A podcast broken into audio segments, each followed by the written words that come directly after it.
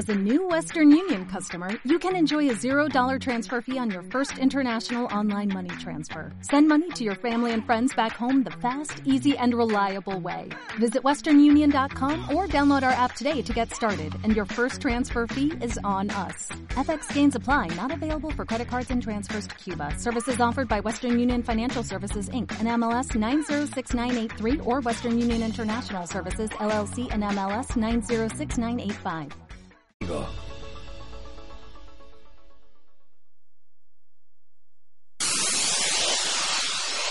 Radio 4G Aragón. System.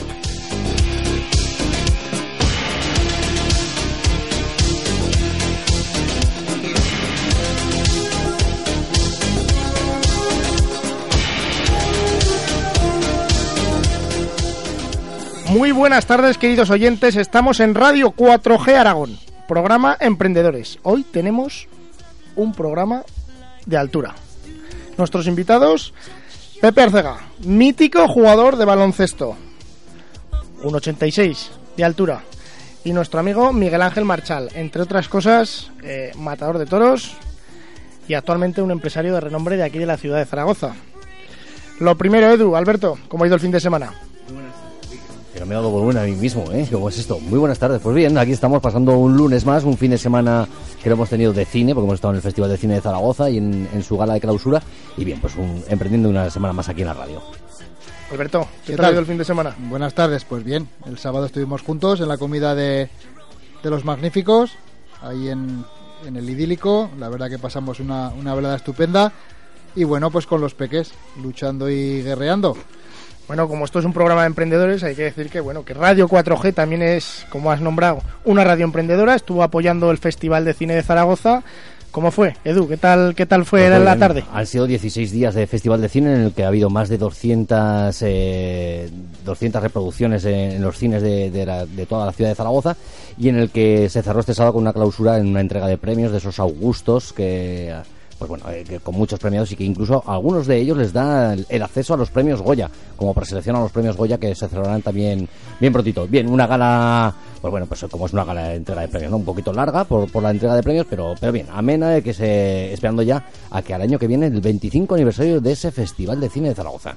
Y como no pudo ser de otra manera, Radio 4G Aragón estuvo presente. Estuvimos allí presentes apoyando al festival en completo durante todas sus jornadas y este y en el broche de oro lo pusimos en la gala de clausura trayendo pues a nuestras estrellas de Radio 4G. Estuvieron Fernandisco y Mar Montoro y fueron unos de los que entregaron uno de los premios que, que hubo en esa gala. Yo decir que te hice pirola, Edu. Lo sé, lo sé. Y mira que te llamé un ratito antes, ¿eh? Y no me quisiste venir. Pero bueno, La culpa fue de este señor. la culpa de Alberto. Yo sí, no, siempre, yo siempre. no, yo que va. Oye, por cierto, ¿y eso que, que decían por redes que si hacemos la noche vieja con Agustín y por ahí? Eh, ¿Cómo? Que nos liamos, ¿eh? Y lo hacemos de verdad. Yo si os queréis venir a- conmigo a pasar la noche vieja en Cariñena, pues como queráis, ahí estaré, pasando una, un comienzo de año. Lo que diga Imanol, que es el que me lía siempre. No, yo la noche vieja me gusta pasarla con los amigos en Pues mi eso, pueblo, con Pedro. Ah, bueno, vale, vale. Bueno, pues vamos a comenzar el programa de hoy. Vamos a ponernos en materia y empezamos. El, el, del torero del deportista no me va a tener que ir Casca y porque está casca, quedando ya estos para aquí. cenar. Empezamos a saludar aquí. Pepe, ¿qué tal? Buenas tardes. ¿Tienes muchas ganas de hablar? No, tengo ganas de escucharos, pero de Ah, cenas y de bien. comidas es que me está entrando y como no nos invitáis, pues, pues digo, bueno, Miguel lo dejo Ángel. pasar. Buenas, Buenas buenas tardes. tardes. Venga, vamos a comenzar con la, con la pregunta que, que empezamos siempre aquí en el programa. A ver qué. Miguel Ángel, para ti, ¿qué es un emprendedor? Pues un Así te, la vas, emprendedor... así te la vas pensando tú, Pepe. El otro día leía, leía una frase de la, de la revista Emprendedores que, que leo pues todos los meses y decía, en la portada decía, un emprendedor es una persona normal que hace cosas extraordinarias. Y yo no, no coincido en absoluto. Un emprendedor es una persona extraordinaria capaz de sacar lo mejor de sí mismo y seguir haciendo cosas extraordinarias. Eso es para mí un emprendedor. Qué bien.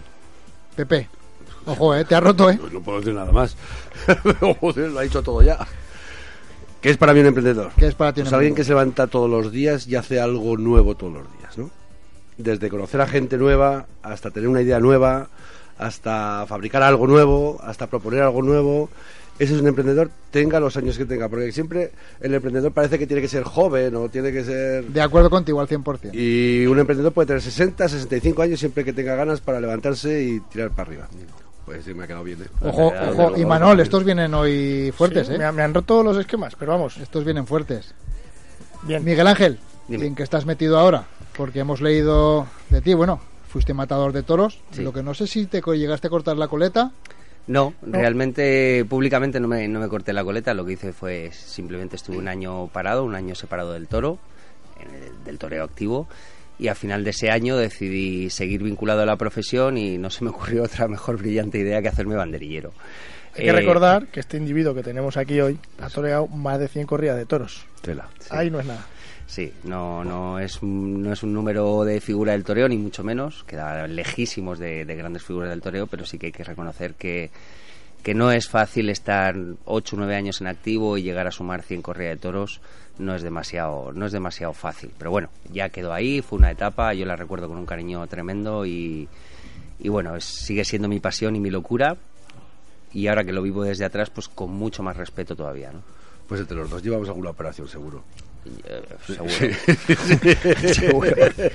seguro, Pepe.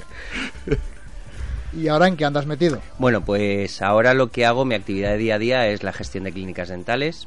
eh, junto con, con Elena, con mi mujer, pues gestionamos cuatro clínicas dentales y ese es mi día a día. Luego, aparte, paralelo, pues bueno, pues eh, gestiono con, con dos socios, gestiono la empresa Injerto Capilar y algún berenjenal más que estoy abriendo alguna puerta. Ojo, Vente, Pepe. Un cliente, ya tienes un cliente. Vente, es un cliente. Pues fíchalo, Miguel Ángel, Está, fíchalo. eh, Sigue sí. hablando, Si, se deja, si se deja un poco, lo, lo enganchamos Ya y nos lo llevamos de paseo. Muchas veces lo hemos hablado, eh, Miguel Ángel, y luego se lo preguntaremos a Pepe. eh, hay que ser también un emprendedor y más que ser un emprendedor, tener la cabeza muy, a- a- bueno, muy adaptada y muy amueblada para dejar la élite, dejar de ser reconocido, dejar de, ser conocido por donde vas, eh, tener esas facilidades ¿no? que, vivimos a lo mejor las personas que hoy estamos en activo y adaptarse a la vida real, o sea, ponerse el mono como quien dice y decir, bueno, vamos a, a echar adelante un negocio que tengo una idea, vamos a invertir el dinero ganado. Hay que tener la cabeza amueblada, pero eh, ¿cómo es esa fase desde, desde que uno bueno decide dejar una vida y volver a, empe- a empezar otra, ¿no? Si la pregunta es para mí, Para los dos. empieza Pepe, dale. Para mí no fue difícil, ¿vale? No fue difícil porque yo mi vida profesional deportiva la, la dejé porque el cuerpo ya me dijo que la tenía que dejar. Quiero decir, no fue traumático dejarlo ni, ni porque tuve una lesión temprana, no, sino que yo creo que ya se me acabó. Entonces no, no, no he soñado que estoy jugando pero baloncesto como, como otros, ¿no? deportista de élite, en ese momento en el que tú ves que eso se va acabando, también tendrás tus momentos ahí chungos, entre comillas, de decir, joder, que esto se acaba. No, no, no, de ¿No? verdad. No, no, no, de verdad. Estaba ¿De verdad, de verdad? Estaba deseando acabar, sí, sí, sí, sí, de verdad. o sea, me teníais que ver cómo me levantaba de, la cama, ¿eh? Todos los días. No, no, no. muy, muy duro, que era muy duro, de verdad. Y cada partido te tenía que poner hielo en todos los sitios. Y cuando digo en todos los sitios, es en todos los sitios, ¿eh? Incluso en, todos los sitios. Pues, Todos, pues, ha pues, harían así para adentro. Sí, porque acabé con una osteopatía de pubis crónica, porque de rodilla, pues es que muy mal. O sea, yo acabé mal. También, hombre, me benefició que nada más acabar mi carrera deportiva, pues empezó el proyecto del Vázquez Zaragoza. El- el CAI, ¿no? el- el- Que todo el mundo lo va a llamar CAI. Bueno, fue CAI, sí, el CAI, el nuevo CAI. Nuevo CAI. Ahora es- fue de Tecniconta y ahora es Casa de Mon. Y, y estuvimos dos años trabajando para sacar el proyecto, en el que estuve involucrado pues esos dos años oscuros y luego cuatro, eh, dos años más de, como, como directivo. Sigo siendo accionista. Si queréis alguno colaborar, colaborar en esto, pues eh, Claro, Bueno, nos, nos vendría bien anuncios del Vázquez Zaragoza, Está sí, bien, nos vendrían bien. todo está bien. Dejé aquello, no me costó nada empezar en el mundo de la construcción, eh, donde nos conocimos y conocí la gloria de la construcción, conocí lo inmenso y conocí pues el desastre de la construcción, ¿no? Y allí me llevé una corrada con, doble, ¿no? con doble trayectoria. Sin hielo ni nada. Eh, venga, adelante. De ahí, pues levantar la cabeza otra vez, me metí en lo que son la recarga de coches eléctricos, con tal mala suerte que empezamos demasiado pronto. Y teníamos que aguantar pues, una empresa a puro riñón y se nos hizo difícil. Cuando a esa hora cuando está explotando, ¿no? Entonces tengo unas ideas muy muy, muy pronto. que tengo muy pronto. Y ahora estoy en el mundo del plástico. Y re- ahora ya me va a tu pregunta, ¿no? He hecho una presentación.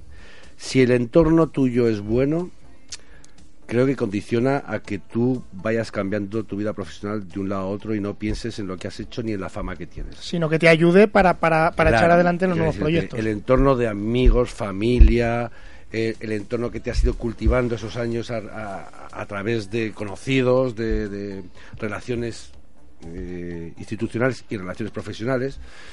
Si todo eso lo cultivas mientras estás en la élite, yo creo que después no, no es nada. Hay mucha gente que sí que está en la élite y, y luego se lleva un, un verdadero, perdón, Claro. ostión. Me acuerdo del maestro Joselito que, que cuando dejó de, de- de torear bueno, estuvo a punto de, de- de acabar loco porque no era no era capaz de aceptar esa transición de bueno de, de- de- al final es como que dejas de ser alguien, ¿no? No, no, bueno, la prueba es que yo antes estaba antes a los bares y me, y- y- y me miraban. Ahora no soy invisible, no.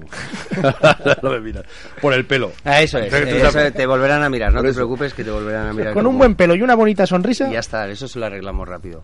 Uy, Sí, sí, qué sí, completo. La imagen es lo que más vende, Pepe. Miguel Ángel, Pues al hilo de lo que de lo que comenta Pepe, la verdad es que solamente matizar dos asuntos. Yo creo que cuando tú vienes de y yo no me considero de, de, ese- de- de esa rama que voy a hablar ahora, es decir, Pepe viene de la élite, de un deporte de jugar al máximo nivel, ¿no? Cuando tú quieres ser torero, que era mi caso, ¿no? Pues eh, intentas estar ahí en ese primer nivel y lo que aprendes es a caerte mucho y a levantarte mucho y ese espíritu se te queda grabado a fuego, ¿no? Te hierra te deja el, el- el hierro puesto y, y de ahí ya lo único que sabes hacer es caerte y levantarte. Entonces sales de ahí, sales de, de- de esa profesión y sabes que todo lo que te pueda pasar nunca va a tener nada que ver con el toreo. Es decir, te Es puedes verdad. arruinar, pero de- en el peor de los casos, arruinarte no quiere decir que te vas a morir, que- quiere decir que te puedes volver a levantar. verdad. Y luego la cultura emprendedora que yo he vivido, ¿no? que creo que es algo que también Pepe ha dicho. ¿no? Cuando Sí. tú lo mamas, cuando tú has visto en tu casa la, la cultura del esfuerzo, del sacrificio, del tesón, del día a día, del levantarte, como decía Pepe, a las cinco y media de la mañana y de, y de cultivarte a ti mismo como, como un ser extraordinario, al final, bueno, pues eh, habrá épocas mejores o peores, como decía él, habrá gente que le cueste más o menos, pero va en el ADN. Al final lo has aprendido, sabes cómo se hace y es simplemente coger, te levantas y punto. Y dices, hoy es mi día, hoy es mi momento y voy para adelante con lo que haga falta.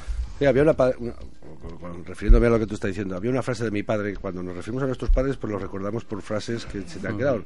No nos acordamos de las bofetadas que nos han dado, que también. Sí. Yo sí me acuerdo la de Yo ¿Cómo me también. levante? Yo también, yo también. Pero había una frase que decía, hijo mío, mientras tengas brazos y piernas para trabajar, tú no tengas miedo a nada. ¿Ves? Yo las tengo, pero Y ya, ya, pues, pues bueno, pues era una Pero para referencia, trabajarnos, ¿no? Pero las usas cuando tú quieres, sí. Exacto. Cada uno hace uso de las cosas cuando lo considera. Miguel Ángel, y cuando uno está delante del toro, me da por pensar, y joder, un tío que ha sido torero y está delante del toro y ahora tiene clínicas dentales y se dedica a un tema del injerto capilar, ¿cómo surgen esos temas? ¿Cómo, cómo te viene la relación para emprender en esos Bueno, temas yo- tan diversos? Yo he tenido la gran suerte, y que todo hay que decirlo, es decir, que yo estoy en este mundo por Elena, por mi mujer, que es que es de mi pueblo. que es de Y yo no lo sabía. Conocí antes a Miguel que Ángel que a su mujer. Y yo conocí antes a mi mujer, que, a- que, a- que a- y luego me preguntáis cómo conocí a Sí, Imanol, os ¿cómo lo conociste, Imanol? Cuéntanoslo. Primero voy a la primera pregunta, Vale. ¿vale? Entonces yo, yo empecé, yo empecé a, a vincularme al mundo de la sanidad por Elena, simplemente por Elena. Y ese afán un poquito mutuo, porque también hay que decirlo, Elena es una mujer súper emprendedora que de verdad tiene unos arrestos y una capacidad de trabajo enorme y bueno pues una voluntad por mejorarse día a día increíble. Bueno pues eh, de esa unión fue naciendo todo lo demás no y al final del injerto capilar es ir viendo un poquito posibilidades de negocio que, que vas intentando explotar no al final es, es eso es decir la vida te lleva a eso y la vida me ha llevado aquí y lo que intento hacer cada día es pues bueno pas- pasármelo bien eso sí que te lo digo intento disfrutar de mi trabajo y que el entorno que está a mi alrededor entienda la filosofía de trabajo que queremos llevar Elena y yo para que para que sumen Eso es y no resten. Muy importante. Eso, Eso es. me quedo con esa frase que me dijiste tú Sí, el otro sí. día cuando estuvimos hablando. Sí, sí. Lo que no suma, Resta resta. directamente. Esa me la apunto yo también. A mí me lo dijo y, y- Y aquí a Imanol ¿Cómo lo lo conocí. aquí yo Lo llegué puedes, a lo Zaragoza. puedes obviar, ¿eh, Miguel No, no, Sí. que lo cuente. Bueno, a mí ahora me hace mucha gracia pensarlo, no, no es gracioso a lo mejor para la audiencia porque no va, no va a desatar carcajadas, pero a mí sí que me, me paro a reflexionar y digo, joder, pues eh, Imanol, que lo conocí hace nueve o diez años ya, Y Eh, me aguanta todavía. y le aguanto y le quiero un montón y, y él sabe que creo en él más que él mismo. O sea, que, que- que muy bien. Pues yo conocí a Imanol porque, bueno, yo llegué a Zaragoza, empecé a entrenar aquí, pues eh, rodeado de un, de un chaval que quería ser torero y de un hombre pues que había sido banderillero toda su vida y le estaba ayudando en ese momento. Total, que, bueno, pues no sé si alguien conoce un poco la ciudad de Zaragoza y el aire que hace. Entonces, torear en la calle resultaba un poco difícil, ¿no? Nosotros entrábamos en un parque y un día de esos súper súper ventoso y, y complicado para entrenar, pues me dijeron, oye, pues nos vamos a ir a Pedrola, que ahí hay un chico, bueno, me dijeron, ahí hay un tío que, que entrena en un pabellón cubierto y se puede entrenar y dice, ahora, me decían, "pf, pero está, está chalao, me decían, está chalao. Me, vamos, si está chalao, que quiere tomar la alternativa en Pamplona con una corrida de Miura. Yo, claro, cuando me dijeron eso, yo me acongojé, yo me hice, no sé qué idea me hice en la cabeza, yo pensaba ver un maletilla viejo de estos resabiados del mundo del toro, y cuando llegué allí a Pedrola me encontré a este señor allí, con su sonrisa de oreja a oreja y con ese carácter y dije, pues no, no me cuadra nada, ¿no? Que se pensaba que era un abuelete zumbado, tú. Sí, sí, yo me pensaba que era pues eso. y pues, lo de Zumbao tenía razón, sí. pues un- lo de zumbao no ha ido Zumbao. mal, pero, pero zumbao bueno, no zumbao malo. Y así es como lo conocí. Desde entonces yo creo que, que pocos meses no nos hemos visto o hablado, ¿eh? Sobre todo hablar. Hay que reconocer que, que Marchal, como buen emprendedor, es Mm. una persona que muchas veces da consejos para que la gente funcione, ¿verdad? Porque Bueno, hemos, yo- hemos vivido cosas duras, hemos vivido cosas bueno bonitas Mm, también en el mundo del toro y, la verdad es que bueno cuando tienes al lado una persona de estas características que en momentos complicados porque al final te juegas la vida. He tenido la suerte de que la época de banderillero pues pues vino conmigo y tienes una persona que ha vivido pues como decía Pepe no toda esa experiencia esa longevidad de experiencia de, de estar en la élite porque han estado en la élite y que, que han vivido tu situación y son capaces de con poquitas palabras eh, decirte algo que, que te haga cambiar bueno pues eh, ese momento no pues pues es de un verdadero emprendedor Sí, pero yo creo que aquí Pepe estará de acuerdo conmigo y en su mundo, en su profesión, me imagino que también tendrá oportunidad de hablar con gente que se está dedicando en ese momento y no hablas con todo el mundo y no a todo el mundo le dices lo mismo, porque del que no es de tu rama no no no te atreves tampoco, o yo no me atrevo a decirle cosas, ¿no? Yo me quedaría escuchándoos hablar de toros toda la tarde, ¿eh? Estaría aquí babeando. Yo soy muy aficionado a una serie de televisión que hubo que se llama Juncal. que decía una mítica frase que era la de ¡Tomo nota! Sí, y, y decía, hay que hablar de toros. Y, y lo decía como diciendo, lo que no hacemos es hablar de toros. En la serie decía. Y esa frase, que en el baloncesto es- veíamos mucho esa serie en el autobús, decíamos, hay que hablar de baloncesto. Es que tenemos que hablar de los viejos, de las, de las figuras pasadas, de las nuevas, de las consultas, de lo... Pero llegamos a lo que tú estabas diciendo, que hay familias, cuando digo familias, no familias afectivas, sino que familias extrañas, en las que no todo el mundo congenia y no todo el mundo sabe que, que tú estás por una labor de querer da- dar o querer decir y, y no lo aceptan como lo dices o es- y eso es difícil eso es- en, el, en el día de hoy es difícil Sí, y luego el respeto, ¿no? Que yo creo que... El que- respeto se ha perdido, Que el respeto se pierde. Y vale para los negocios, ¿eh? ¿Y Yo- creéis, creéis yo, yo soy partidario de que sí, ¿eh? pero yo creo que los que hemos vivido, bueno, pues aparte de la gente que ha sido capaz de sacar su negocio adelante desde muy pequeño, como bien habéis dicho, bueno, se caen y se levantan 15.000 veces. Yo creo que el deporte, nuestra profesión, Miguel Ángel, el mundo de, los toros, el mundo así que, que, que te hace desarrollarte desde muy pequeño, influye luego a la hora de, ver la vida, de que se tengan esos valores de respeto hacia las personas, hacia el trabajo, que hoy en día, pues yo creo que se ha perdido en la sociedad más joven, sobre todo. si eres bien nacido sí. Si todo eso lo tienes.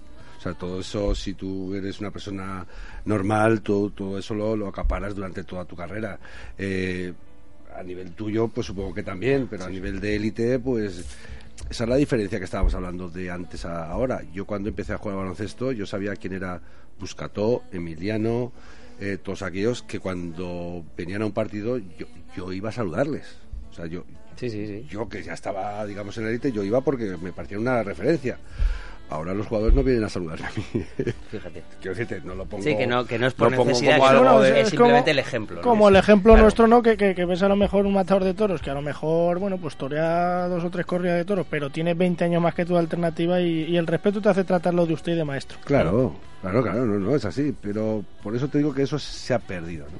Y eso sí que se echa en falta un poco de, de lo que era pues, el estar cada uno en su escalafón y tener claro dónde está uno, dónde está otro y, Y además que ya no creo lo que, que, has conseguido. ya no, o sea, haces un respeto a una persona que, que se la tiene que hacer, pero encima que yo creo que es que te lo estás dedicando a ti mismo ese respeto porque estás demostrando respeto, una cultura y ser conocedor de, de tu profesión o, de, o del sector donde estás. Así es.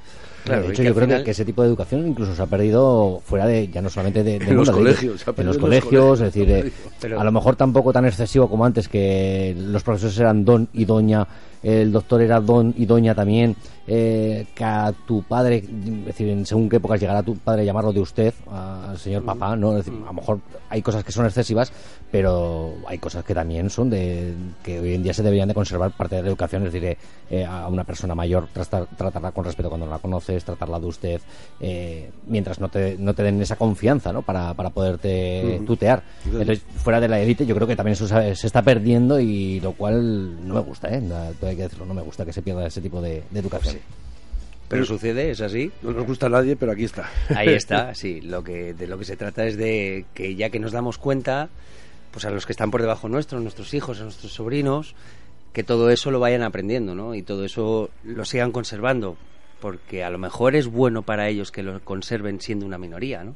A lo mejor se especializan todavía aún más y todavía le dan valor a más cosas que a lo mejor llega el día que se, que se corre el riesgo de que se pierdan. ¿no? Sí, yo, yo por ejemplo, O sea que de a toda cosa mala se puede de, intento de, de que- toda cosa mala se puede sacar una cosa buena. No, es les digo que a los abuelos en el los llamen caso- de usted, eh, pero sí que sobre todo que se comporten con educación y que no contesten a destiempo, por ejemplo, cosas que a lo mejor los niños eh, pues se meten en conversaciones que no se tienen que Pues no, espérate, los mayores están hablando, tú de momento tienes que guardar ese respeto. Cuando somos niños, todos preparamos alguna. Y una vez le quité la silla a mi abuelo. Cuando se fue a sentar. Ahora, la goma butano no veáis cómo salió. A mí mi abuelo me hizo bajar siete veces a por el botijo. Porque la primera vez le dije que no. no, ¿eh? Siete veces seguidas. O sea, Y ya, nu- ya nunca más le dijiste que no. no, no, no. Claro. Me escondía. Oye, Pepe, hablando de emprender, ¿cómo emprendes tú y tu hermano en el tema del, del baloncesto? ¿Cómo, ¿Cómo empezáis a dedicaros o cuándo te das cuenta de que eso va en serio? Por culpa de mi hermano Fernando. Él es- él es el sí, culpable. es el culpable de todo. Date cuenta que mi hermano, mi hermano eh, con 14 años medía 2, 204 o 205. Y en aquellos años, en aquellos años era algo que, es decir, no había camas de dos metros, no había pantalones, no había zapatos. A- Ahora sí, es que ahora es muy fácil hablar, pero, pero cuando mi hermano tenía 14 años, pues no había eso. Y la gente, bueno, se fue a la, a la Universidad de Huesca y empezó a entrenar en voleibol. Lo cogió la selección de voleibol y lo vieron los de baloncesto y se traje los de baloncesto y empezó a jugar a baloncesto. Entonces aparezco yo, que soy un tozolonero, te digo, ¿esto qué es? Esto de meter un balón por el aro... ¿Y, y pasta? Eh, ¿Y de pasta cómo va? ¿Esto qué es? y empecé a jugar. Y así él me arrastró, yo bajaba a entrenar con él para pasarle los balones y, ahí empezamos un poco a, a trastibear. Eh, yo entonces, por aquel entonces, yo era el hermano de Arcega, cosa que, como dice mi abuelo, me encojonaba mucho. Porque, joder, yo quería ser... Arcega. Arcega. Yo quería ser Pepe Arcega. No, Pepe Arcega no, José García, porque Pepe entonces tampoco era. Y, hombre, de lo cual luego con el paso del tiempo pues te sientes muy orgulloso de que te digan que eres el hermano de Arcega. ¿no?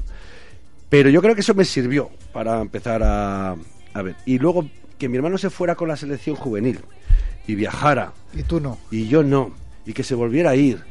Y uf, yo, lo, yo lo tengo que hacer también. O sea, esto no... Claro, como buen aragonés diría, voy a meter la pelota por... ¿Cómo? Hubo un entrenador que me dijo que yo no llegaría a nada.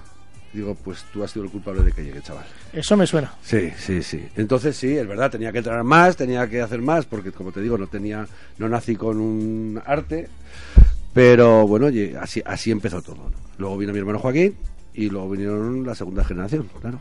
Por cierto, Joaquín, que tu sobrino este fin de semana lo hemos visto por ahí por la NFL Sí, sí. repartiendo. La cualquier, verdad- día, cualquier día te vemos por allí a ti, por Filadelfia y Sí, esos con, sitios, con ¿no? el, con el dedo ese haciendo así, dedo que se pone la eh. mano. Sí, sí, de un deporte que no entiendo, pero está muy bien. Eso Pues a mí me encanta, porque se pegan una de hostias. Ya, pero eso de que corras y que no te pasen el balón, eso Sí, me ¿verdad? eso A mí igual. Eso, Ahí, eso, yo, ojito, yo no lo entiendo mucho, pero ahí habrá tíos que en toda la temporada igual no tocan el balón. Igual lo tocan el balón, sí. ¿Cómo? Bueno, no, lo tocan, pero, pero para el entrenamiento.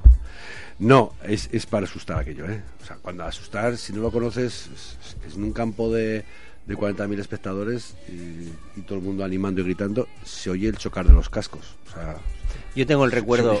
Sí. Hubo una época que aquí se intentó hacer en Europa una liga, Sí, una liga europea, la- y yo, yo recuerdo. No me digas que, ta- partido. que también te pusiste a jugar a rugby. No, no, no, no, ni mucho con este cuerpecito.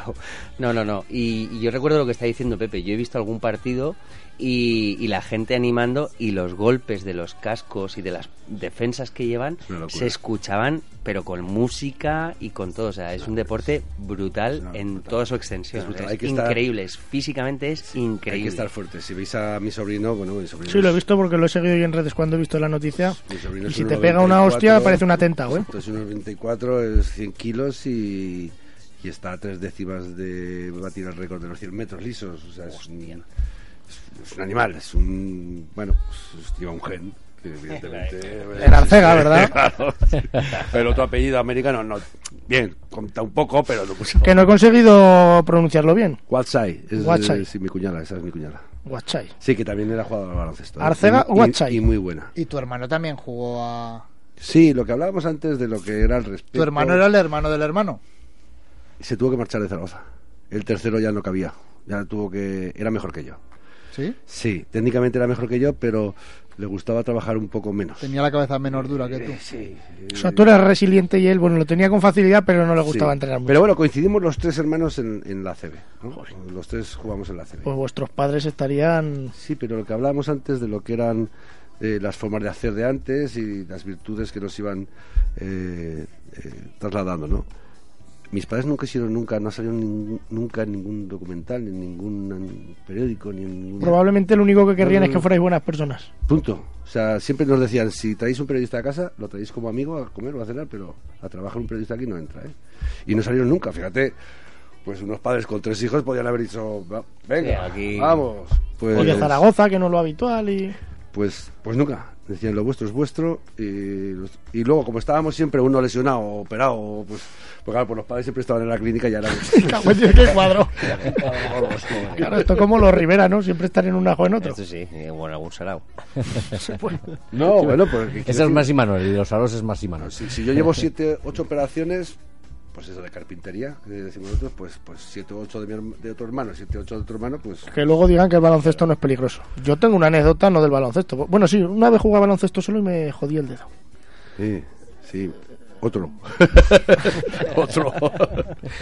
Pero, pero, pero no sé qué iba a decir, la verdad. Que tenías una anécdota. Sí, sí, pero se me ha olvidado. El de- la del dedo. Que no sabemos dónde se Ah, sí, no, no, que, que yo, jugué- que la, se lo hizo. yo la- la única vez que me dio por, por, por jugar a un deporte de, de- así de pelota fue al fútbol. Hasta que una vez me pega una paliza a los contrincantes, que eran de Épila, que luego he tenido relación con ellos, y dije, voy a dedicarme a los toros, que esto del fútbol es muy peligroso. Así solamente me pega uno, ¿no? Aunque pese 500 kilos, pero solamente me pega Eh, sí. uno. Sí, que le miras a los ojos. No, uno, por lo menos uno que le, le veo los ojos. Y a ti, Miguel Ángel, tus padres, ¿qué te decían cuando, cuando empezaste con todo esto y luego ya cuando, bueno, has conseguido torear con, con figuras de, de primer nivel? Incluso el Melilla, una de las pocas, bueno, la única plaza de toros que queda en África, toreaste con Finito de Córdoba. Yo he estado en Melilla, en la Plaza de Toros, ¿eh? Pensaba que haciendo la mili. Haciendo la mili también, pues por eso fui, claro. ¿Qué remedio? Pues ya que había toros me acerqué. Claro, claro. Es no me muy miras así. Pepe, hice la mili en Melilla. sí, en Melilla toreas y, Eso es y, La, gua- y la hay- Guardia Mora. ¿Tú de la Guardia Mora? No sé.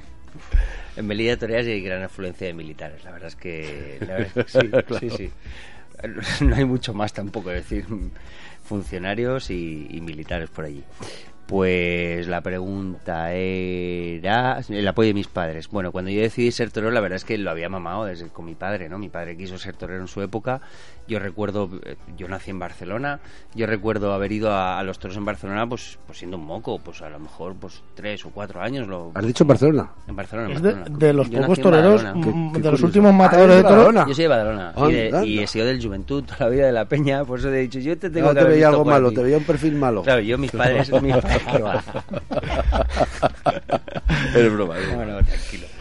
Mis padres no son, no son catalanes, eh, pero yo nací allí y bueno, pues el vínculo que a mí me une al toreo siempre ha sido a través de mi padre. Entonces, cuando yo quise empezar a querer ser torero, fue más, se lo tomaron un poco más como a cachondeo de "El chico este que no tiene nada que ver con el toro, que narices va a ser torero.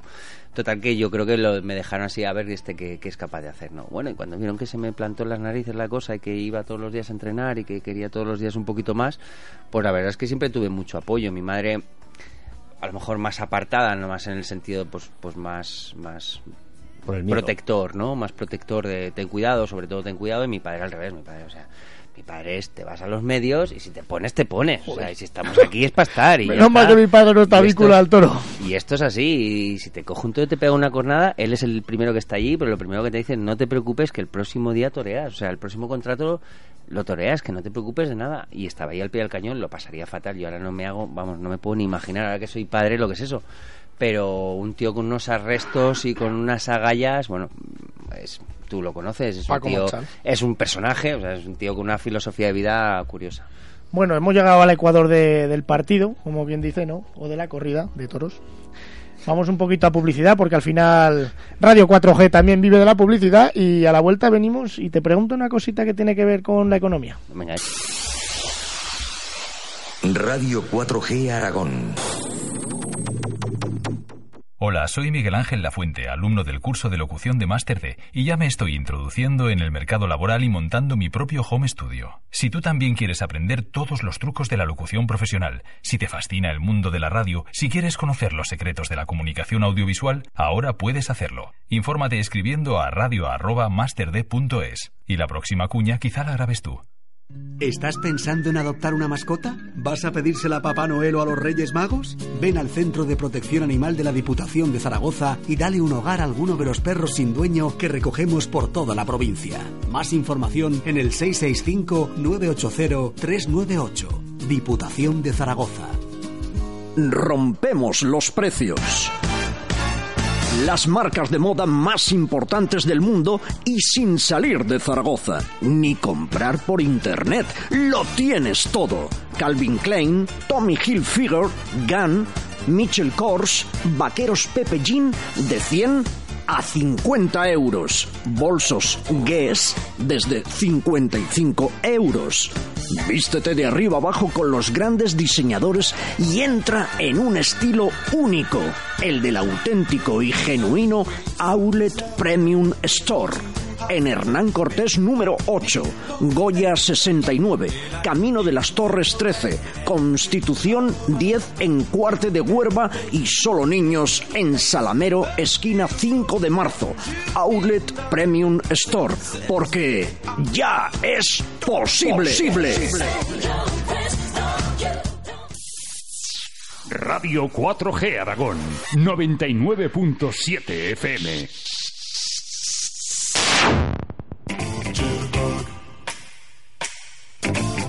La diferencia. Cadous, gafas y relojes de madera. Estilo, exclusividad, moda y diseño se unen para conseguir un producto único e irrepetible. Cadous selecciona las mejores piezas de madera 100% orgánicas, respetando el medio ambiente. Bambú, cebrano, roble y arce laminado forman parte de tu reloj y gafas Cadous, con múltiple variedad de modelos en relojería. Cadous monta maquinarias precisas y de última tecnología. En gafas, todos nuestros cristales son polarizados, con protección UV400. No esperes más y llévate ya tus gafas y reloj Cadous. Entra en www.cadous.com. ¿Cómo dices que se escribe? Hombre, es muy sencillo. Toma nota. K D O O W S. www.cadous.com. Compra ya y marca tendencia.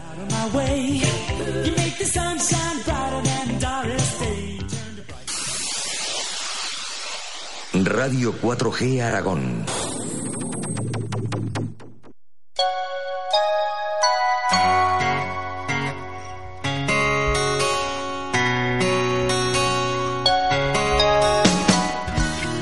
Muy buenas tardes, seguimos aquí en Radio 4G Aragón, en el programa Emprendedores, con nuestros amigos Pepe Arcega y Miguel Ángel Marchal. Oye, y Manuel, ¿le ha dado la tarjeta ya marcha a la PP de lo del pelo no? Que lo tengo, que lo tengo todo Ah, controlado. sí. Eh, Me voy a poner pelo, ya verás tú. Todavía no hemos empezado, hay que generarle el deseo y cuando le No, el deseo- el deseo está claro. El deseo lo cuando, tengo. cuando él tenga el deseo ya lo, lo arreglamos rápido. Ahora, vas, ya está, ¿eh? Pim, Pelo, pam. ya está. No, eso es, es un día. Al día siguiente tienes pelo. Ya estamos. Déjame que lo pregunte en casa. Te van a decir que sí, no lo preguntes. Bueno, vamos a una cosita. Todo el mundo hablamos y decimos, no, el dinero no da la felicidad. El dinero no, hay que que ser no. felices, no sé qué. Había un Eh, huevo, ¿eh? ¿Qué, qué me puedes contar de esto, una eh, Miguel Ángel? Eh, Pepe. Se ha puesto serio Miguel Ángel. Sí, no, ya lo sé, ¿eh? por eso lo pregunto. No, no, si quieres contesto yo. Eh, eh, sí y no. O sea, ¿el dinero da la felicidad? Sí. Bueno, no. Yo Venga, que- va, Pepe, que ¿sí o te- no? No, que te ayuda a encontrarla. Vale. Quiero decirte, yo creo que hay gente, y en nuestro entorno conocemos a mucha, bueno, yo por lo menos, ¿eh? que tiene mucho más dinero que yo y no es tan rico como yo. Hostias. Qué poeta, ¿eh? No, el del verdad, básquet. Quiero decirte, Hombre, tú habrás visto mucha gente de la élite del básquet que habrá ganado mucho dinero y que posiblemente no ha sabido cómo vivir con ese dinero. Correcto, y en tu profesión y en la tuya. O sea, conocemos a gente que tiene mucho dinero. Cuando hablamos de mucho dinero, bueno, muchos barcos, los- y igual no tiene amigos, igual no sabe vivir. Y luego no puede ir a las Igual fiestas no de. Einzón y montarse en un Bueno, remolque y echarse claro, cuatro entonces, cañas. ¿Sí ¿quién- o no? ¿Quién es más rico, él o yo? Tú. Ya está, no hay más que hablar. Marchal, Bueno, si hablas de economía, yo no haz, conozco. haz- haz un quite. Yo no tengo tan mala suerte como tenéis vosotros. Yo no conozco. pegado un quite. yo no, cono- yo no conozco, y esto es de verdad, o sea, yo no conozco ningún rico amargado. Yo no lo conozco. Sí, sí, que se aburren mucho. Yo no lo conozco. Yo todo, toda la gente que conozco que tiene dinero, pero de verdad, de no necesitar el dinero ya nunca. ¿De limpiarse el culo con billetes de 500? Por ejemplo, por ejemplo, los Eso es mocos. rico. A ver, qué aburrido. Eh, yo no los conozco. Yo tengo un amigo que dice que no eres rico hasta que no tienes un apartamento en la quinta avenida de Nueva York. Bueno, ya luego cada uno con el dinero hace lo que quiere y cada uno busca la felicidad en torno al dinero como, como quiere. Lo que está claro, yo, el concepto mío, que para mí eso de que el dinero no da felicidad, para mí es una pollada. O sea, no me lo creo. Pero yo te digo una cosa, yo estoy en una edad ya que hay balas que me pasan cerca. ¿Eh? Hay alguna bala que me pasa ya cerquita. Y ostras, levantarte por la mañana y ver que estás bien, con una salud de miedo y que tienes eso- lo que tienes. Pero eso, Hostia, eso eso también sí. da felicidad. Eso es muy Y en la feliz, vida, y en la eso- vida, y en la vida hay una rueda de cantidad de cosas que Oh. son las que te generan felicidad. Pero el dinero es una felicidad. Es, es un punto importantísimo.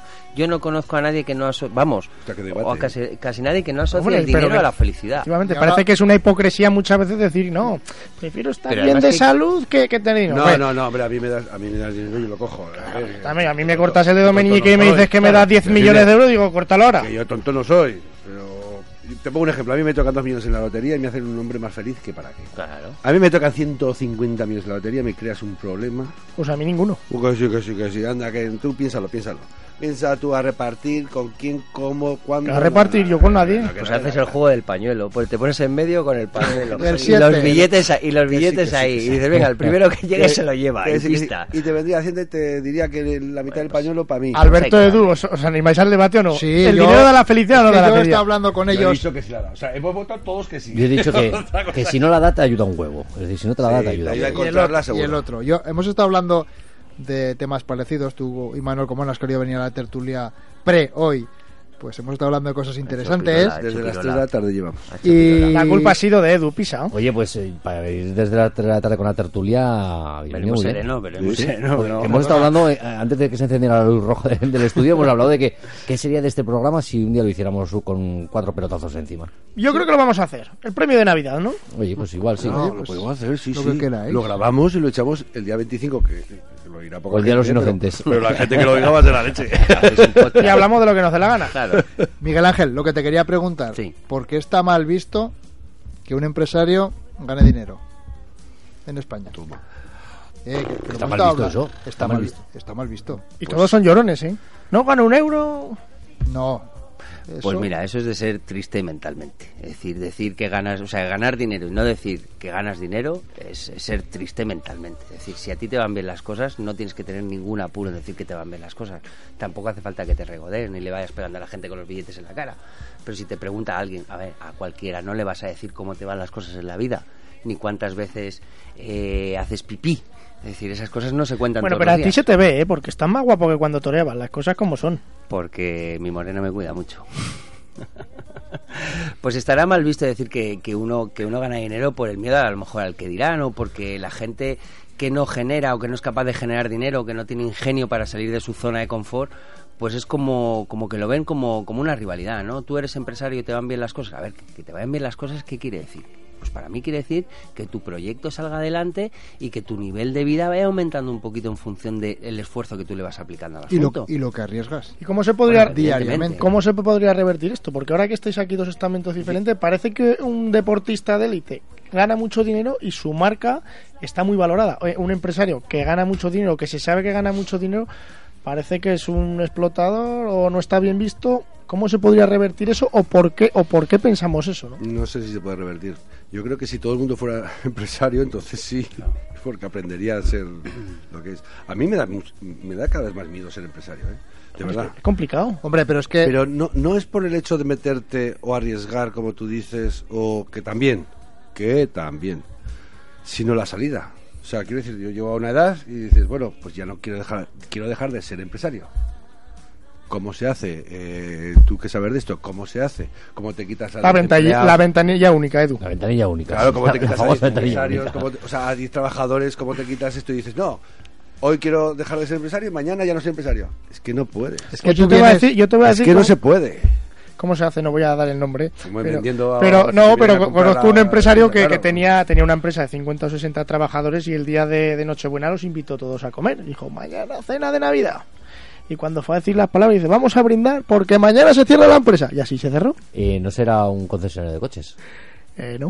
No, pues, Sí, un- pero para cerrar una empresa- ¿Cuánto le costó a ese empresario Claro. cerrar la empresa? cerrar una empresa de 50 trabajadores, tú sabes, eso cuesta mucho, mucho, mucho, mucho dinero. Se, se bebería muchas copas en la cena de, de Navidad antes de Y de decir eso. 50 esto, ¿cuánto? Bueno, 30 mul- juicios. multiplica. 20. Es que Pepe viene resabiado porque sabe lo que con No, el tema porque a mí siempre me ha gustado encontrar Sí, pero la el- salida. el- Quiero decir, yo me meto aquí. Hombre, la salida, la salida aquí, siempre está en alguna discoteca. salida.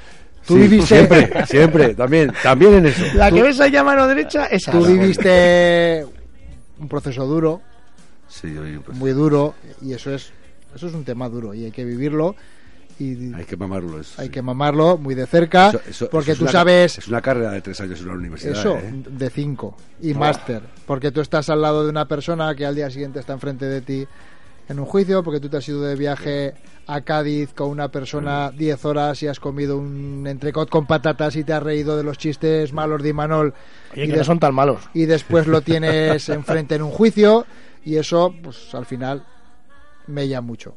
Eso mucho. Pues sí. tú, tú bien lo sabes también, Alberto. Sí, yo también. Pero bueno, tenemos A- aquí algo- el otro sé. ejemplo que es, que es Marchal, ¿no? Y es que me No, le estamos asustando. No, no, no, yo lo que pasa es que, que, que soy un, un optimista compulsivo, ¿no? Eh, me dices, ¿y cómo se deja de ser empresario? Pues, eh, a ver, en realidad debe ser debe ser como empezar a ser empresario, es decir, todo trabas y todo problemas, ¿no? Al final yo vivo un caso cercano, ¿no? Con mi padre. Mi padre tiene 69 años y no se jubila. Y está en su, en su pescadilla que se muerde la cola y no es capaz de salir de ahí. Y ayer, eh, que tuve un ratito con él, le dije, bueno, ¿y qué vas a hacer, tío? Y me dijo, mira, ¿sabes qué te digo? Que no lo voy a dejar, que es que esto es lo que me hace feliz. Y supongo que si algún día lo deja, bueno, él sigue teniendo sus negocios hostelería y tal, y supongo que si algún día lo deja, lo que hará será, si no puede hacerlo por las buenas, lo hará por las malas, pero hacerlo lo hará, porque será su voluntad, será su decisión y, y dará paso a la acción para, para tomarlo. Entonces, a mí sí que es verdad que cada caso es específico y no uno no puede generalizar en todo. Entonces, sí que es verdad que a lo mejor a mí me queda muy lejos el hecho de dejar de ser empresario a día de hoy. Espero que me quede muy lejos. eh, de- pero supongo, supongo que encontraré la fórmula para, para poder hacerlo. Bueno, seguro que la sí que es cierto que al caso que tú ponías de los Comercial mal. 50 de los 50 empleados y no sé qué y no sé cuánto, la verdad que es una pena que sucediendo ese brindis de ese brindis de, bueno, señores, mañana se cierra la empresa, que no haya nadie de los 50 que levante el dedo y diga, "Oye, ¿y no me la puedo quedar yo?" El otro día, pena. el otro día hablamos, bueno, porque hay, hay un debate que, que está de los intraemprendedores. Hay ¿De los? empresas intraemprendedores, emprendedores dentro de una empresa. A día de hoy, que no se lo cree la gente, pero pero pasa, ¿verdad, Alberto? Que lo hablamos muchas veces. eh, hay empresas o jefes que penalizan a gente que es emprendedora dentro de su empresa, es decir, gente que eh, que no lo hace por sobresalir sí misma, sino que lo que lo hace es por beneficiar a la empresa, aunque bueno aumente su marca personal, por así decirlo Tú estás a, favor- A ese entiendo que hay que colgarlo de un pino. Pues existe. Pero hay Sí. muchos, ¿eh? Edu, lo- eh, siempre Edu, estás en contra, pero existen muchos. Eh, Hay muchos. Porque, por ¿Para ejemplo, ti sería un privilegio tener este tipo de, de personal en la empresa? Te- ¿Se bonificaría o, o Yo es te cuento lo que hemos hecho Elena y yo hace 10 días. dientes? No, no, eso lo hace Elena. Nosotros hace 10 días hemos delegado el 80% de las funciones de la clínica, de la parte administrativa y, y de gestión, se la hemos de- delegado a dos chicas que han demostrado sus capacidades, que tienen 28, 29. Pues me tendré que pasar yo porque me duele una muela. O sea que, o sea, imagínate, ¿no? La mentalidad. A mí me dices, hay alguien que quiere crecer dentro de tu empresa y tú le pones un tapón. Bueno, pues eso es, eso es, eso es arreglar una rueda con un parche. Al final te va a salir el aire por otro lado. Es decir, esa persona o sale por peteneras o tendrá otra oferta de trabajo o decidirá montarse la competencia justo enfrente tuyo. Porque si es capaz de hacerlo, o sea, si es capaz de querer tener la voluntad de querer tirar del carro, en algún momento dirá, bueno, pues hasta aquí hemos llegado. De hecho, no hay mejor embajador de marca que un trabajador contento con la empresa Yo- a la que representa. Yo, ¿no? te, yo te pongo el caso. Si a mí un trabajador de mi empresa me dijera, Miguel, aquí no puedo crecer más y me voy, te preocuparías tú. no, lo que me preocuparía es de hacerme su socio. Por de eso, eso me preocuparía. claro. Yo lo que querría es ser su socio. De hecho, bueno, eh, yo creo que, que hay empresas que no dan el chance que necesitan sus trabajadores y al final no es que solo se vayan a sus trabajadores, es que sino que se puntualiza mal esa empresa a la hora de buscar trabajo por, por otro tipo de trabajadores del sector, ¿no? Sí, bueno, y que esos sistemas tienen que quedar obsoletos, ¿no? Es que eso va a quedar muerto. Es decir, no, no, no, no, no cabe que se penalice a una persona por querer progresar, ¿no? Yo quiero confiar en que eso está cambiando. De hecho, bueno, pues eh, nosotros estamos trabajando porque, porque eso cambie. Nosotros nos interesa que cuando un trabajador o cuando un compañero escribe en internet se sepa que es pues, Rafa o Miriam o quien sea de psicoasesores, porque al final, cuantos más escriban sobre psicoasesores, más marca estás haciendo en la radio, en la televisión, en un Claro. escrito, en un blog. Cuanto Claro. más se oiga tu marca, si tú tienes miedo de que tu marca se oiga, si no está ligada únicamente a tu nombre, pues tienes un problema. Y es lo que dices tú, que me preocuparía más de ser su socio de que, de, que él se fuera de, de la empresa. Que hay un debate gordo, ¿eh? Aquí Pepe, y dentro del deporte de élite, ¿se deja que haya intraemprendedores o está todo muy controlado por el entrenador? Pues depende, también. O sea, no deja de ser una empresa. Entonces te encuentras entrenadores que te dejan emprender. Desarrollarte, Y, te deja, y hay entrenadores que te emprenden. que son capaces de tirarse piedras contra, contra su tejado. Te pongo un ejemplo. Si tienes un zurdo y lo pones en la derecha, pues es que estás haciendo algo mal. Pues son capaces. Son capaces de poner al zurdo en la derecha. Pongo un extremo para que nadie se sienta ofendido, ¿no? Pero sí ocurre igual que en las empresas. Yo no me llamaría emprendedores a ese, a ese empresario que por un golpe de suerte es empresario, porque con ese carácter no sería empresario, sino deja crecer al que tiene al lado, ¿no? O Amancio Ortega ha hecho todo él. ¿Todo lo ha hecho él? Pues seguramente no. No, es que lo que hablamos es el, que el imperio no lo ha hecho él, tendrá gente No, pero habrá que sido le un- pagará muy bien. ha sido un tío listo que que se ha rodeado de gente ideas. muy inteligente y muy preparada. Claro, bueno, pues se ha rodeado, se se ha rodeado de la mejor gente. Vale, pues es, es- es- Por es eso, así. Edu, aquí en Radio 4G estamos rodeados de tan buena gente. Por eso, por eso estamos creciendo como estamos creciendo, ¿eh? Pero yo creo que no llegaremos a la altura de estos dos invitados que tenemos hoy aquí. No, porque yo no crezco más. Yo a lo ancho, en todo caso. Y, se- y el nutricionista, con- y el nutricionista que hoy me lo he saltado Todos ya me está pequeños- echando la bronca. Escucha, todos los pequeños son iguales. No, no, son- quieren dominar. son Mi mujer dice que los pequeños quieren jodidos, dominar el mundo. Ah, no, yo. Mi mujer Pepe, dice, quieren dominar el mundo. Te voy a decir una Sí, cosa, sí. ¿no? Además, esto también es un matiz que tenemos que traer un día a Alberto Álvarez aquí, a nuestro compañero, porque ese también piensa mucho. Pero, pero que no, que yo no quiero ser alto, porque es que siendo pequeño el toro se ve más grande. Le da más Y la gente, te ¿no? le, le da más mérito. No sé si os daréis circunstancias, cuenta claro que que, sí. tú, tú ves por la calle un alto y un enano, como es mi caso, y, y el, y el alto va un poco encorvado, como que le da vergüenza ser alto, y el enano va que, que parece que levanta tres palmos del suelo. No sé si os habréis fijado de ese, de, de ese detalle. Sí. No, ahora cuando salgamos paseando me quedaré yo desde aquí. Bati sencillo, bati sencillo. Que no sé qué tiene que ver esto con ser emprendedor o no, pero, pero pues me apetecía decirlo. Como ahora ya los guiones los rompemos porque le sale Alberto del escroto, pues ya está. Pues ya está. Está, está fuerte y Manolo. Y vamos a hablar un momento de esa final que ayer hace. Te he dicho dos veces 30 años y me has dicho Seis. tres veces 36. Me lo he dicho 36. tres o cuatro veces ya. Yo no había ni nacido. Tren- mí- para mí- 36 años. No Ayer estuve viendo el reportaje en. Sí. Eso para, bueno, para el básquet de Zaragoza fue, fue un hito aquello. Sí, porque primero no nos se, lo te veía, se te veía más jovencico. Y en- de hecho te voy a decir una cosa, ayer. cuando le diga... Estaba, estaba haciendo la mili. no te digo más. Yo antes estaba jovencito. Bueno, estaba haciendo la mili, mi mili, ¿no? La mili que, Ya, ya. que entonces Ya, los ya. permisos por jugador de élite, ¿no? Serían. Sí, además vino, ganamos la Copa del Rey y coincidió que bajó entonces el capitán general de la quinta región militar, que entonces existía. Estaba en capitanía, en Exacto, Aragón. Y bajó al vestuario. a ¿No sería la- Tejero? No. Y bajó a a darnos la enhorabuena y entonces ya ahí empecé a vivir una mili aún mejor. Sí. ¿Y Pero cómo recuerdas aquello? Porque Eh. a mí me chocó varias cosas de ver el... Joder, aunque no tenga nada que ver con el mundo de emprender, me chocó ese pabellón lleno de humo, la gente fumando. No, no, no os podéis No, no, imaginar. sí, sí. Es que no os podéis gente, imaginar. gente de pie, gente subida No. por las barandillas. No os podéis imaginar lo que es jugar con humo. Que Hombre, yo estaba en un decir- pabellón de Parecería que, que había niebla, ¿no? Sí, que, que dices, bueno, pues estás jugando y prácticamente no lo notas. Igual tu pulmón sí, pero no notas. El, el problema era cuando entrabas al vestuario del descanso y salía. y salías. Parecía un lluvia de estrellas, ¿no? ¿Esto qué es? Pero esto, ahí, ahí sí que decías. Y el primero mi padre que se fumaba un paquete en el partido solo. O sea, era. Y le decíamos, papá, no fumes. "Eh, que se puede fumar, pues se fuma. Digo, bueno, pues ahora, pues venga. Así que tu padre, tus hijos son deportistas, pues que venga, para adelante. Y, y nos vino. Aquella Copa del Rey nos vino por sorpresa. Porque no esperábamos ganarla. Se jugó en Zaragoza, teníamos un equipo. Mm, la media de la que el equipo era de 21 años. ¿eh? No éramos.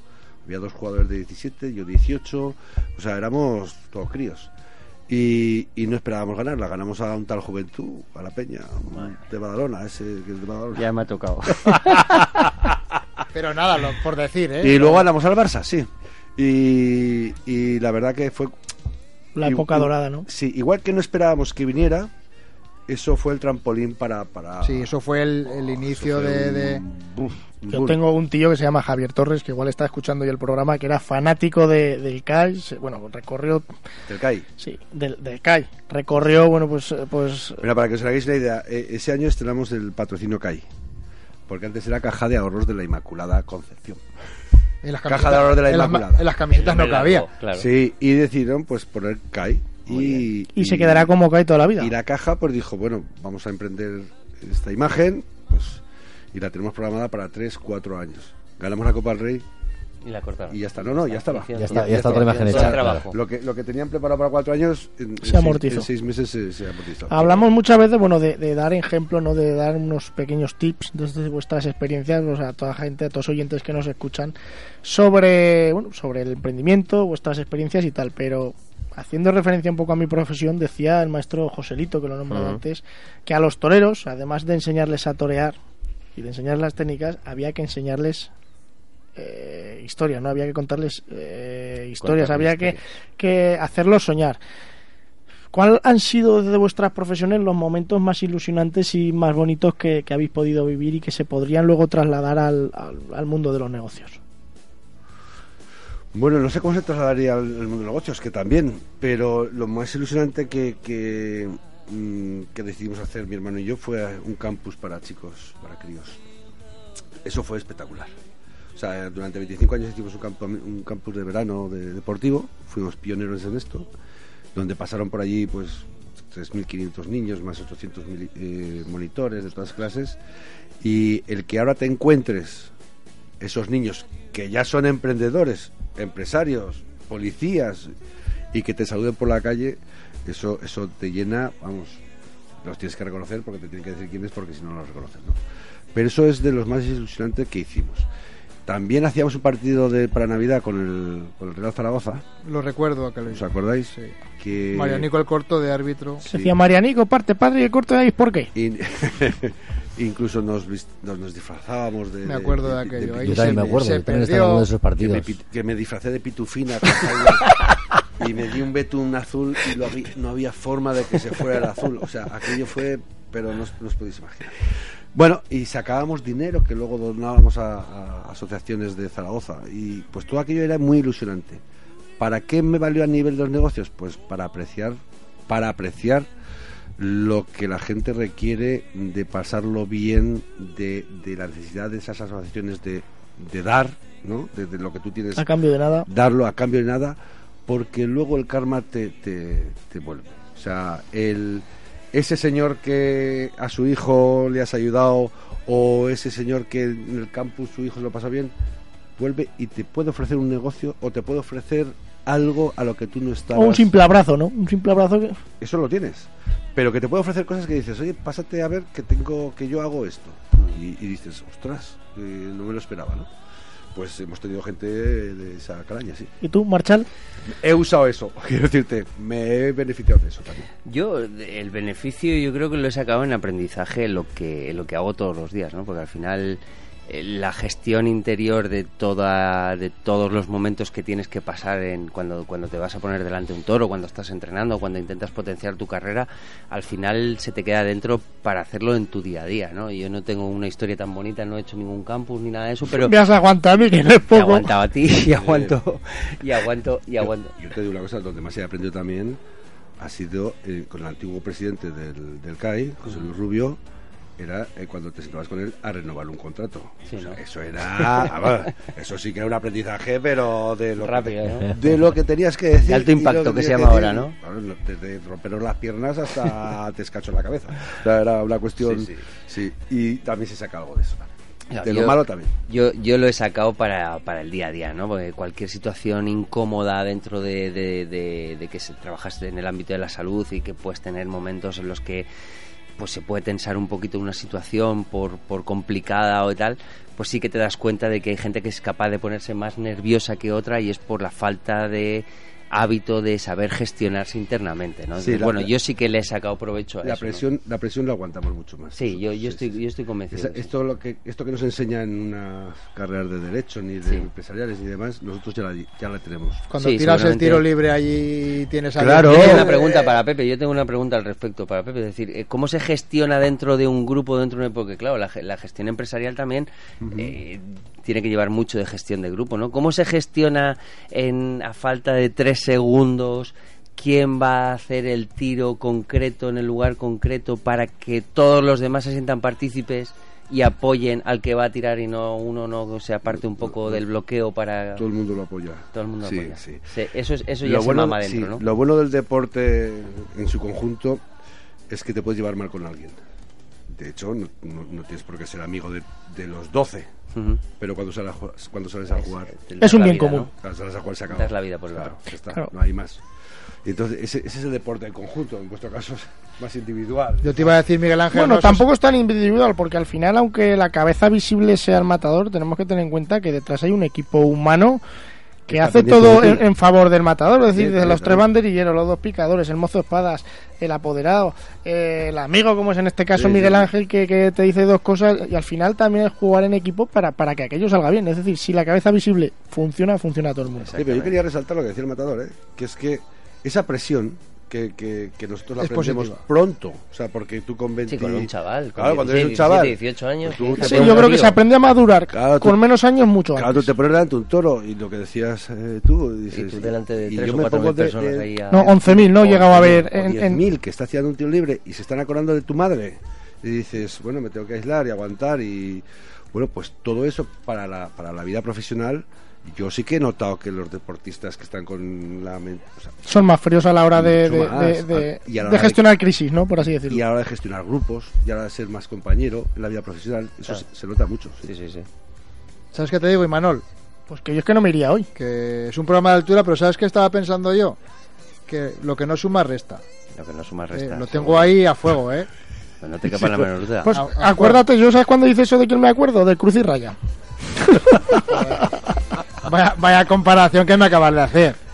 Vaya comparación que me acabas de hacer. Hoy ha sido un súper placer tenerlos aquí. Podíamos estar otra hora más. Ahora nos falta... Ahora nos faltan los gin tonic que hablábamos antes. Sí, Nos faltan ¿no? los. Yo no, yo a mí yo antes de venir ya tenía el ingreso hecho. Yo era la condición de que 48 horas antes para que no pudieran No, anular pero, la transferencia Pepe, eh, estaba todo Lo abonado. tuyo estaba todo Está hablado porque como sabíamos que te iba a gustar lo del pelo, entonces ya Está ya está, ya está todo preparado. Pues yo sí que quiero decir que, que para mí, yo creo que para los oyentes también, pero para mí ha sido un verdadero placer teneros aquí, escucharos esta hora que me ha sabido a muy poco y que creo que tanto en mi carrera como en mi vida habéis dejado huella. Pues oye, yo un, un buen rato pasado con vosotros, gracias por, por haberme invitado y, y encantado de conocer a Pepe. Muchas gracias. Incluso eso, Que nos veamos por los bares y de día. Que nos volveremos a ver. Pero lo que acaba de decir esa frase, había muchas mujeres que también me lo han dicho. Siempre dejamos la despedida en momentos álgidos. Sí, Edu, sí, Alberto, eh, Pepe, Miguel Ángel, a todos nuestros oyentes. Nos vemos el próximo lunes, aquí, a las 8. El próximo no, al Es siguiente. fiesta. Tenemos Porque fiesta. no es fiesta. fiesta. No fastidies. Hombre, claro. ¿Qué me estás contando? Que venimos, las que venimos, no hagas caso, que venimos. Bueno, pues, pues al otro, aquí en Emprendedores, en Radio 4G Aragón. La radio, eso sí que sí, de todos aragoneses, ¿eh?